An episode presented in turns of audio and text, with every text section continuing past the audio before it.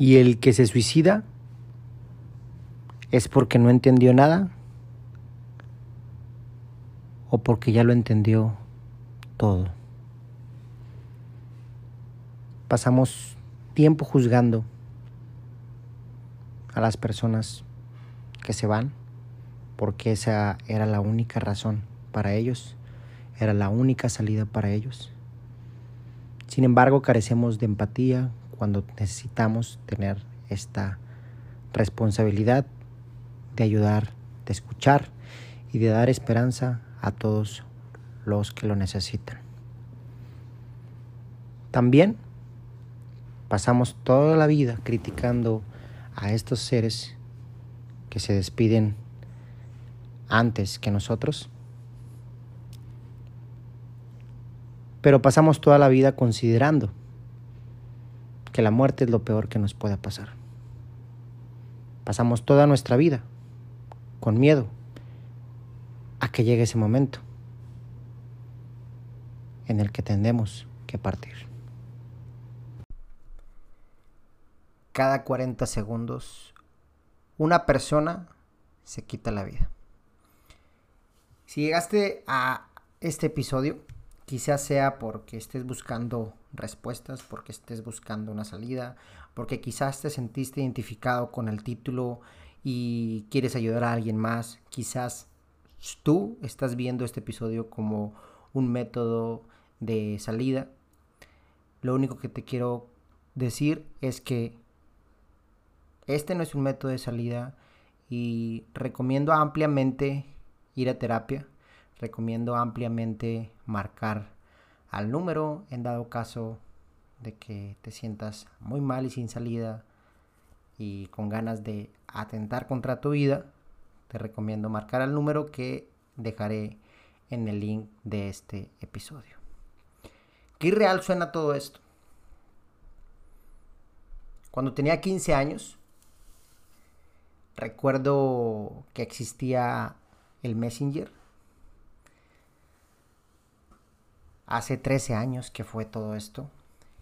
Y recuerdo claramente cómo estaba en el consultorio que estaba abajo de la casa donde vivía yo con mis papás. 15 años tan solo tenía cuando atenté contra mi vida por primera vez. Mandando mensajes a mis amigos por Messenger diciéndoles que ya me iba de este mundo. Diciéndoles que ya no quería vivir, diciéndoles que estaba a punto de matarme. Recuerdo como muchos de ellos se acercaron eh, por vía Messenger diciéndome no lo hagas, ya voy para tu casa, no cometas una estupidez. Y en el consultorio de mi papá había bisturís, había un ácido que se llamaba fenol y que yo había conocido a través de mi papá cuando le ayudaba en el consultorio. Y entonces voy a un cajón, agarro un bisturí, empiezo a cortar la parte donde están mis venas con no con, con cobardía se podría decir un poco cortar un poquito nada más, no de lleno. Después del otro lado de la muñeca. Y cuando empezó a salirme sangre, empecé a, a ponerme ácido, este ácido llamado fenol, que prácticamente quemó todo, toda mi piel. En el cual ahorita mis dos muñecas tengo una marca como quemaduras. En una solamente porque en la otra decidí plasmar un tatuaje por arriba de esta situación. Como hablando como una, no sé, tomándolo como metáfora de, de que esto ya había terminado y que ya había sanado. Posterior a, los, a, a, esa situación fui comprendiendo más la vida, fui entendiendo que lo único que quería en ese momento era llamar la atención y que quizás si quería matarme ni siquiera hubiera avisado. Agradezco a las personas que se acercaron a mí porque me, dieron, me, hicieron darme cuenta que había personas ahí Recuerdo como mi papá a la semana, porque vio mis marcas y empezó a golpear la puerta tan duro que recuerdo esa escena, llorando, eh, viendo cómo su hijo había intentado suicidarse, entre comillas. No sé cuál era su coraje, no sé qué pasaba por su cabeza, pero le pegaba la puerta demasiado fuerte. Porque no entendía por qué tenía yo eso. Y ni siquiera yo entendía en ese momento. Qué difícil fue todo ese proceso en el que las drogas generaron todo eso. Yo en ese entonces era un consumidor activo y diariamente consumía cocaína a mis 15 años. Y uno de los efectos secundarios de la cocaína psicológicamente o mentalmente es prácticamente la depresión. Caí en depresión, sentía que nadie me entendía, sentía que no había una escapatoria, sentía... me sentía solo. Sentía que nadie estaba para mí. Como repito, conforme fue pasando el tiempo, fui entendiendo más sobre la vida, fui entendiendo toda la situación en la que yo me encontraba. Pero no entendía el por qué. ¿Por qué había hecho esto? ¿Por qué había intentado esto? Sé que era para llamar la atención, pero había algo muy detrás que se los voy a comentar en el próximo episodio. Y que me di cuenta después de eso. El tema principal de hoy es el suicidio. Que se genera a través de la depresión y que se genera a través de la ansiedad y que se genera a través de toda una sociedad con falta de empatía que hemos perdido esa responsabilidad o ese interés genuino en el prójimo. Como empezamos y como dijimos, cada 40 segundos una persona se quita la vida en el mundo. En los últimos 45 años las tasas de suicidio aumentaron un 60% a nivel mundial. Las edades en las que más existe este suicidio es entre los 15 a los 29 años. En el 2011 se elevó la tasa de suicidio en México un 50%, lo cual se empezó a considerar como la segunda causa de muerte por arriba de la diabetes. Cerca de 800.000 personas se suicidan cada año. Y el 79% de, los, de todos los suicidios se producen en países de ingresos bajos y medianos. Esto es extraño porque se contradice contra otras cifras que salen en Internet en fin, la verdad está oculta y no pudiera saber si realmente esta es la cantidad exacta o si solamente es lo que nos muestra. ¿Quiénes están en peligro ante esta situación? ¿Quiénes están en peligro ante esta vulnerabilidad? Además de las experiencias relacionadas con conflictos, desastres, violencia, abusos, pérdidas, y sensación de aislamiento están estrechamente ligadas a conductas suicidas. Las tasas, como pudieron ver, fueron elevadas también entre los grupos vulnerables que son objeto de discriminación. Por ejemplo, los refugiados, los migrantes, las comunidades indígenas, las personas con diferencias eh, sexuales personas lesbianas, homosexuales, bisexuales, transexuales y todos los reclusos. Es aquí donde yo me pregunto, porque el día de hoy hice una pregunta en mi Instagram. Si me quieren ir a seguir, es mi Instagram es el güey poeta, así como se escucha. Y la mayoría, yo, yo pregunté qué, qué opinaban acerca del suicidio y la mayoría de las personas decía que era un acto cobarde, era un acto egoísta por dejar a todas las personas que, que, se quedan en esta tierra, ¿no? que se quedan en la parte terrenal. Y yo decía, ¿Ok? Cuestionemos un poco nuestras ideas, cuestionemos un poco lo que hemos ido pensando a lo largo de estos años. ¿En qué es un acto cobarde y qué es un acto egoísta? ¿Por qué? ¿Qué no el problema de raíz es lo que genera esta acción? ¿Qué no el, el problema de raíz es la sociedad? La sociedad que carece de empatía, que carece de interés genuino, que, que carece de este tipo de valores que necesitamos para que las personas no se vayan de este mundo. Para muchos es una opción, para muchos la última opción que tienen para dejar de escuchar sus propios pensamientos, lo cual no es justificable, pero dentro de su cabeza existía una razón por la cual tenían que hacer eso. Durante tiempo, antes de suicidarse, estas personas intentaron llamar la atención de otras o de nosotros.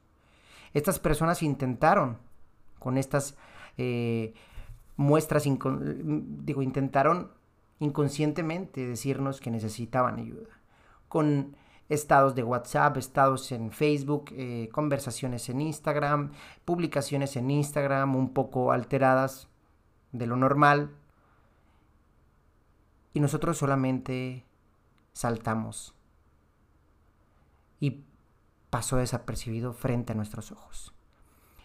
Y entonces tomamos la decisión de opinar que estas personas son cobardes por dejar la tierra.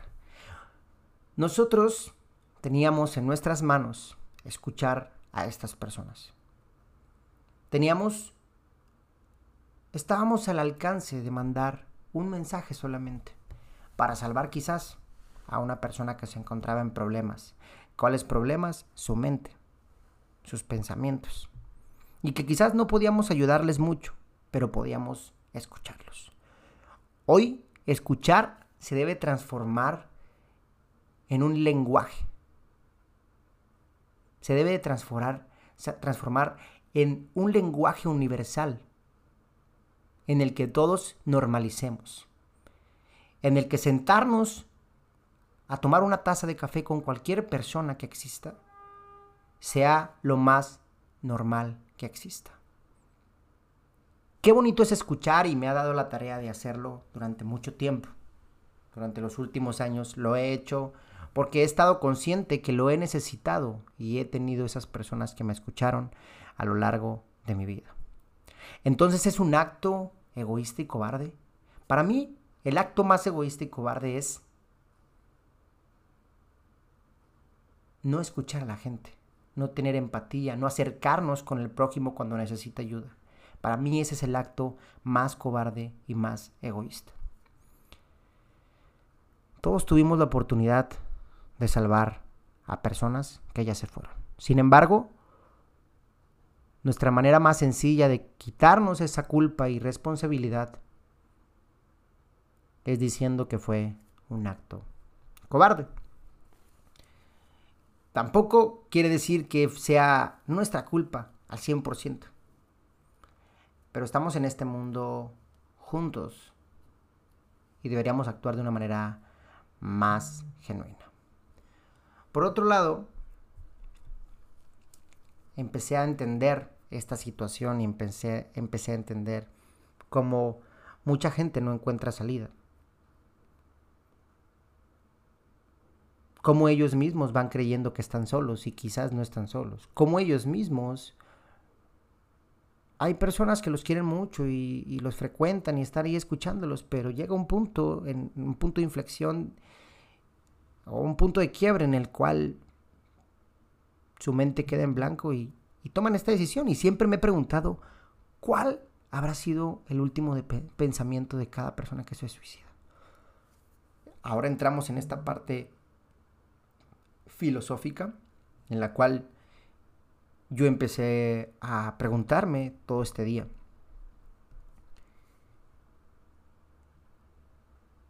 Suicidarse. Estas son las dos opciones. Suicidarse o vivir toda la vida teniéndole miedo a la muerte. Es un poco contradictorio esta pregunta, pero estamos aquí para cuestionarnos un poco más allá de lo normal. ¿Por qué criticamos a los que se suicidan si pasamos toda nuestra vida teniéndole miedo a la muerte? Aunque eso es algo natural y nacemos con ese miedo y vamos creciendo y nos van adoctrinando y haciéndonos pensar que la muerte es lo peor que puede pasar. Sin embargo, en otro plano espiritual no lo es así. Cuando entendemos qué significa la muerte, dejamos de tenerle miedo. Yo, pensando en esta situación, si digo, ¿cómo podemos ayudar como sociedad? ¿Cómo podemos ayudar a todas las personas que se encuentran en estos problemas? Hoy me di la tarea de buscar, encontré tres teléfonos de suicidio y me di la tarea de marcar para corroborar que estaban correctos. Y efectivamente no estaban correctos. No estaban correctos y eso no sé a qué se deba. No sé qué fines tenga esta estas asociaciones que estaban mostrando este número como un método de ayuda. Sin embargo, no existía el número. ¿Cómo podemos ayudar a esta sociedad? con empatía suena muy, muy vago. El día, el día Mundial del Suicidio fue la semana pasada. Pero el Día Mundial del Suicidio no cambia la tasa, no cambia las cifras, no cambia compartir una frase del Día Mundial. Eso no genera empatía ni ayuda en nada en ese tema. Nos hemos convertido en una sociedad que al compartir algo en apoyo nos genera un efecto placebo que no nos permite ver más allá de los problemas o de cómo realmente podemos ayudar. Hoy en día compartir algo significa ayudar. Y no siempre es así. Para mí, la terapia siempre va a ser la mejor opción. Pero eso y responsabilidad también de los allegados a la persona. ¿Cómo recurrir a terapia si ni siquiera estamos dispuestos o ni siquiera sabemos que la necesitamos? Porque cuando yo me encontraba en esta etapa no sabía que realmente la necesitaba. Tuvieron que forzarme a esto. Tuvieron que llevarme a esto y entender ahora sí yo que necesitaba esta terapia. Recuerdo y le mando saludos a mi terapeuta, mi psiquiatra, porque no me llevaron con un psicólogo, me llevaron con un psiquiatra, con medicamento, antidepresivos, eh, suena bien, bien, bien raro este pedo, pero medicinas para controlar mi ansiedad de las drogas, o sea, drogas para ya no consumir drogas. es un poco contradictorio, pero al final es un método eh, médico. Y pues bueno, le mando saludos a, a mi psiquiatra Teófilo. Teófilo, un, gran amigo que, que dejé de verlo por muchos años ya. No sé qué fue de él. Sin embargo, me ayudó mucho porque él lo único que hacía en mis terapias era escucharme. Fue muy extraño porque ni siquiera yo sabía que era una terapia, yo solamente iba y le contaba todo. Recuerdo que iba rapado porque me había rapado en una de esas loqueras que me dio me había rapado completamente con la máquina que le cortan el pelo a mi perro. y él me escuchaba completamente y eso para mí era muy satisfactorio. Me dio un libro llamado El hombre en busca del sentido y lo leí porque era tarea para leerlo para la siguiente semana y yo no había entendido eso. Nunca lo entendí hasta después de tiempo que lo volví a leer. Después me encontré en una etapa que fue en el 2018. Una etapa en la que todo se me vino abajo, en la que ya había una responsabilidad, en la que ya tenía a mi hijo, en la que ya contaba con ciertos logros que se habían destruido. Ya cumplía con el estereotipo que la sociedad decía y de pronto todo se fue para abajo. Perdí a mi pareja en ese tiempo. Me quedé sin un centavo. Y ese era el problema principal. La falta de recursos, la falta de compañía, el pensar que ahora porque te quedaste sin dinero ya no vales nada y las personas te hacían pensar lo mismo. Y en ese tiempo mi papá es doctor y me dio antidepresivos. Creo que fueron dos meses los que me tomé estos antidepresivos. Fue algo muy complicado porque no quería salir de mi cuarto y salía solo porque tenía que salir a comer, a intentar trabajar, intentar salir adelante, pero era muy difícil. Salí una vez más de esto, no intenté suicidarme porque recuerdo cuando yo tenía a mi hijo los fines de semana, lo abrazaba y le decía que jamás le iba a pasar nada y que, y que le agradecía por haber llegado a este, a este mundo. Para mí él es mi salvador y, siempre lo será, porque en ese tiempo yo, yo mismo me decía al espejo, si no estuviera mi hijo, hoy hubiera atentado contra mi vida. Al principio, a los 15 años, fue mediante lo que se había generado los efectos secundarios que generaban las drogas. Y a la etapa de 26 años, era algo completamente diferente. Era algo que la sociedad me había formado. Era este estereotipo que no cumplía y que quería cumplir a fuerza. Era esta ansiedad que se generaba por querer siempre ser mejor. Era esta ansiedad que se generaba por compararme con todos mis amigos que ya tenían algo. Algo material. Así definía yo con tener algo.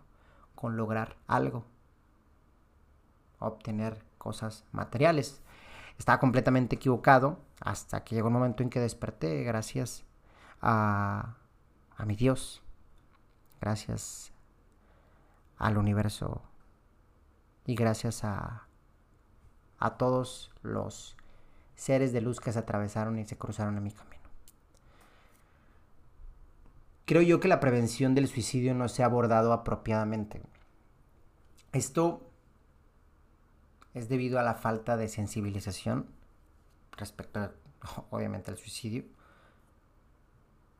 Porque deberíamos de considerarlo como un problema de salud pública. Deberíamos de utilizar ciertos recursos para eso. Específicamente para eso, sin que se desvíen estos recursos. No facturar en nombre de, de la salud pública para decir que estamos ayudando. Es un problema mental. Es un problema de salud. Y esto se ha generado también a través de esta nueva era que nos permite tener un celular y la información al alcance de, nuestras manos y que nunca nos educaron o que nuestro sistema educativo fue un poco obsoleto y que sigue siendo obsoleto para educarnos sobre inteligencia emocional para educarnos o darnos las herramientas y la capacidad de discernir toda la información que estamos recibiendo todos y cada uno de los días. Existe este tabú en muchas sociedades para examinarlo abiertamente. Hablar de la depresión, hoy en día agradezco ya no se vea tan mal como antes.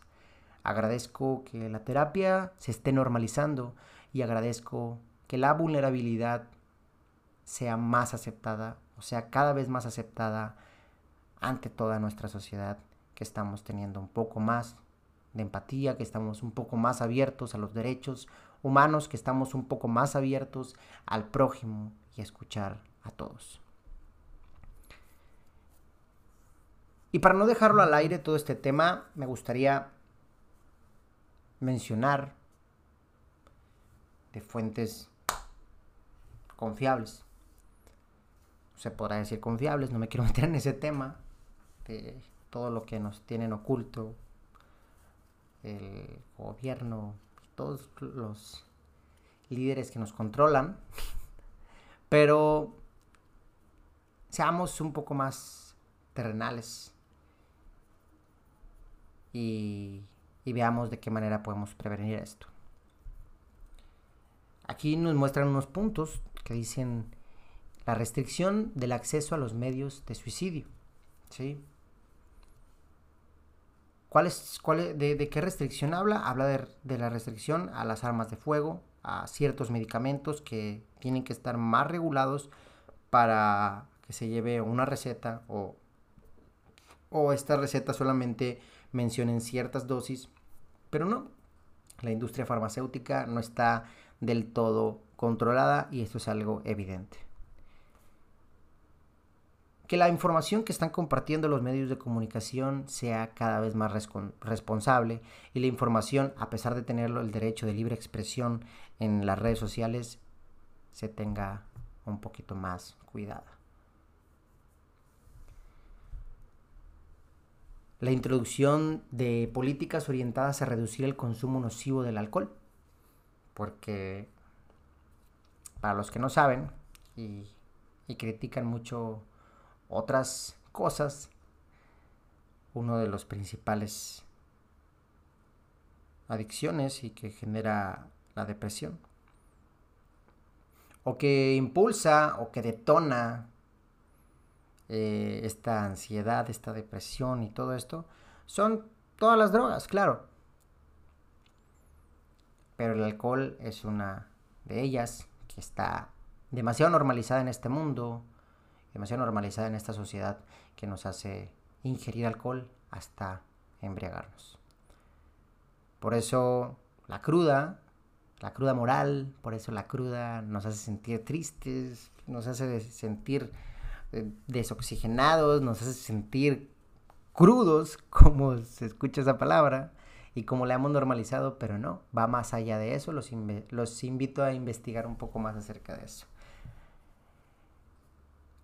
Otra de las cosas es la identificación temprana, tratamiento y atención de personas con problemas de salud mental y abuso de sustancias, dolores crónicos y trastorno emocional agudo. Capacitación de personal sanitario no especializado en la evaluación y gestión de conductas suicidas y seguimiento de la atención dispensada a personas que intentaron suicidarse o prestación de apoyo comunitario. Todo esto suena tan irreal y creo que como sociedad debemos atacar 100% este tema.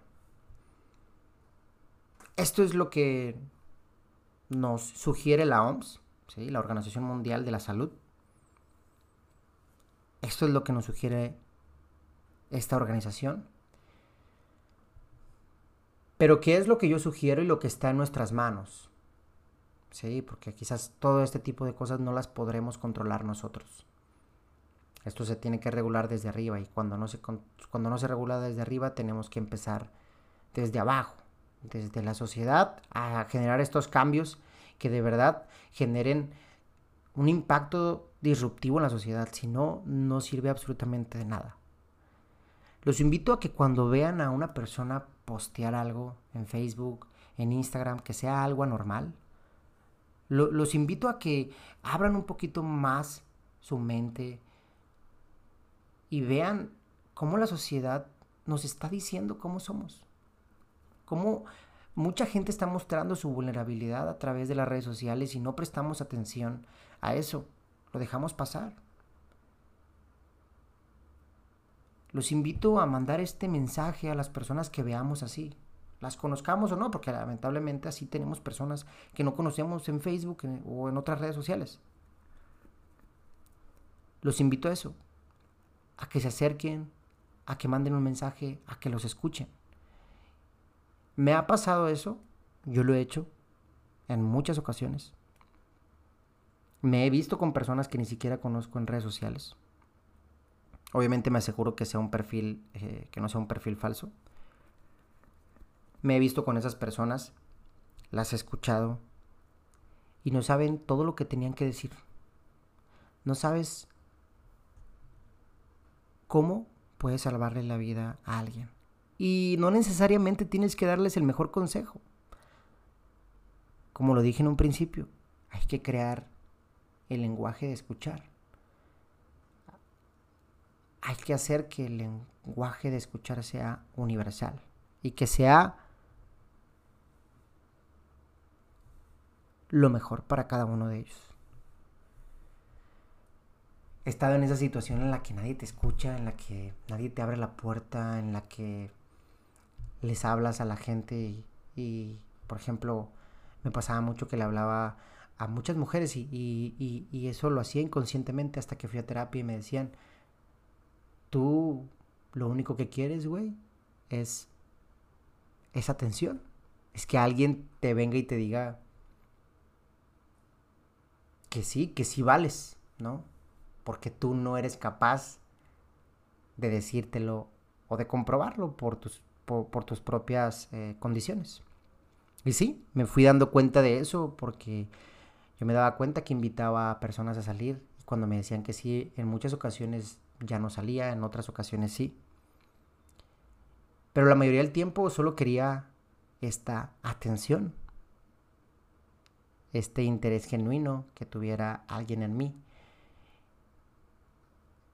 Pero en fin, eso lo descubrí en terapia no lo pude haber descubierto sin atenderme con un profesional. Me di a la tarea de buscar a ese profesional, inclusive tener diferentes psicólogos. Conocer uno, después conocí otro y después conocí el último con el que actualmente voy a terapia. Y no saben lo bonito que es. No saben cuánto ayuda esto. Normalicemos esta terapia porque creo que todos la necesitamos y, y estamos, o estoy seguro de eso. Todos necesitamos esa terapia, todos hemos crecido con traumas, todos tenemos nuestros pedos mentales y vamos y los detonamos con cualquier persona que se nos acerque o que, o que nos genere este enojo o cualquier pendejada, vamos y, y la la explotamos, explotamos con alguien más, no sé. Eh, no, me están saliendo las palabras como quisiera, pero vamos y explotamos con las personas equivocadas. Es, es bien cabrón. Y también mostremos nuestra vulnerabilidad para que las demás personas nos escuchen, para que las demás personas vean y nos puedan guiar, ¿no? hacia, hacia la luz. Porque si no, si queremos mostrarle al mundo que solamente somos felices, que solamente aquí no pasa nada y que yo puedo con todo, eso me pasó en la segunda ocasión. Yo creía que podía con todo. Creía que todo estaba bien.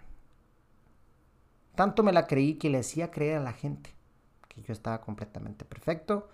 Y la gente entonces venía conmigo a pedirme consejos. Y yo, como buen pinche rollero, pues soltaba mis mejores consejos. Y en estos consejos me detenía y decía, ¿y por qué yo no sigo estos consejos? ¿Y por qué yo no me acerco? ¿Y por qué, yo no lo hago? Entonces empecé a mostrar lo que realmente soy y no me arrepiento absolutamente nada de eso. Agradezco a todas las personas que han estado conmigo durante todo este tiempo. Agradezco a las personas que me han escuchado y han estado en los peores momentos de mi vida, porque gracias a ustedes y gracias a el universo estoy aquí. Gracias por siempre estar, por siempre escucharme. Gracias a mi psicólogo, a mis terapeutas que he tenido a lo largo de toda mi vida que al final son guías que nos llevan a encontrar esa luz que nos falta dentro de nosotros. Porque al final la única respuesta no está allá afuera y no está con nadie más, más que dentro de nosotros mismos. Estoy muy contento de haber salido adelante después de mucho tiempo y de estar aquí compartiéndoles a ustedes esto los invito a que sean ustedes, a que no tengan miedo, a que si la sociedad los juzga, entendamos y tengamos la capacidad de discernir que ellos están opinando desde otra perspectiva porque vivieron un contexto completamente diferente al nuestro. Y que no nos entienden, por consiguiente opinan porque tienen el derecho a opinar. Y entonces ahí es donde nosotros debemos de ser lo más inteligente posible, tener esta inteligencia emocional que nos permita a nosotros amortiguar esos golpes que a veces no entendemos, que estos comentarios que nos generan incomodidad, que nos generan enojo, que nos hacen sacar nuestro nuestra peor versión de nosotros mismos. Qué irreal suena todo esto, pero qué bueno que estamos aquí. Si tú tienes o has tenido algún problema sobre esto, no tengas miedo en mandarme un mensaje. Te responderé de la manera más cordial. No tengas miedo en pedirme ayuda si necesitas que te escuche. Aquí estoy. Hace poco me di cuenta que vine a este mundo a algo completamente diferente a lo que pensé que venía. Me doy cuenta que soy un ser de luz y que quiero esparcir, esta luz a todo el mundo. Una frase que compartí hace poco habla de que todos somos seres de luz, intentando trasladar este mensaje a los corazones de los demás. Hay corazones que no están listos y hay corazones que sí. Hay almas que están cerradas y otras que no. Pero nuestro trabajo es ir en búsqueda de estas personas que necesitan ayuda. No soy psicólogo, no soy no estoy preparado profesionalmente, pero mi mayor labor que puedo hacer contigo es escucharte. Y sin duda lo haré. Entonces, muchísimas gracias por llegar hasta este punto del episodio. Te agradezco que te hayas quedado hasta aquí. Te agradezco que compartas esto a quien más lo necesita, si crees que le puede ayudar. Y que si necesitas ayuda, recurras a terapia. Y si no sabes cómo recurrir a terapia o si no sabes si requieres ayuda y pero te sientes de la chingada, porque así son las palabras, te acerques conmigo, me mandes un mensaje y estoy aquí para escucharte de todo corazón. Gracias por llegar aquí, gracias por ser, gracias por permitirme una vez más transmitir este mensaje de esperanza, este, este mensaje de paz, este mensaje de luz, este mensaje que quizás no eres tú el que lo tenga que recibir, pero este mensaje quizás está diseñado para alguien más. Muchísimas gracias y nos vemos en el próximo episodio que va a estar muy chingón.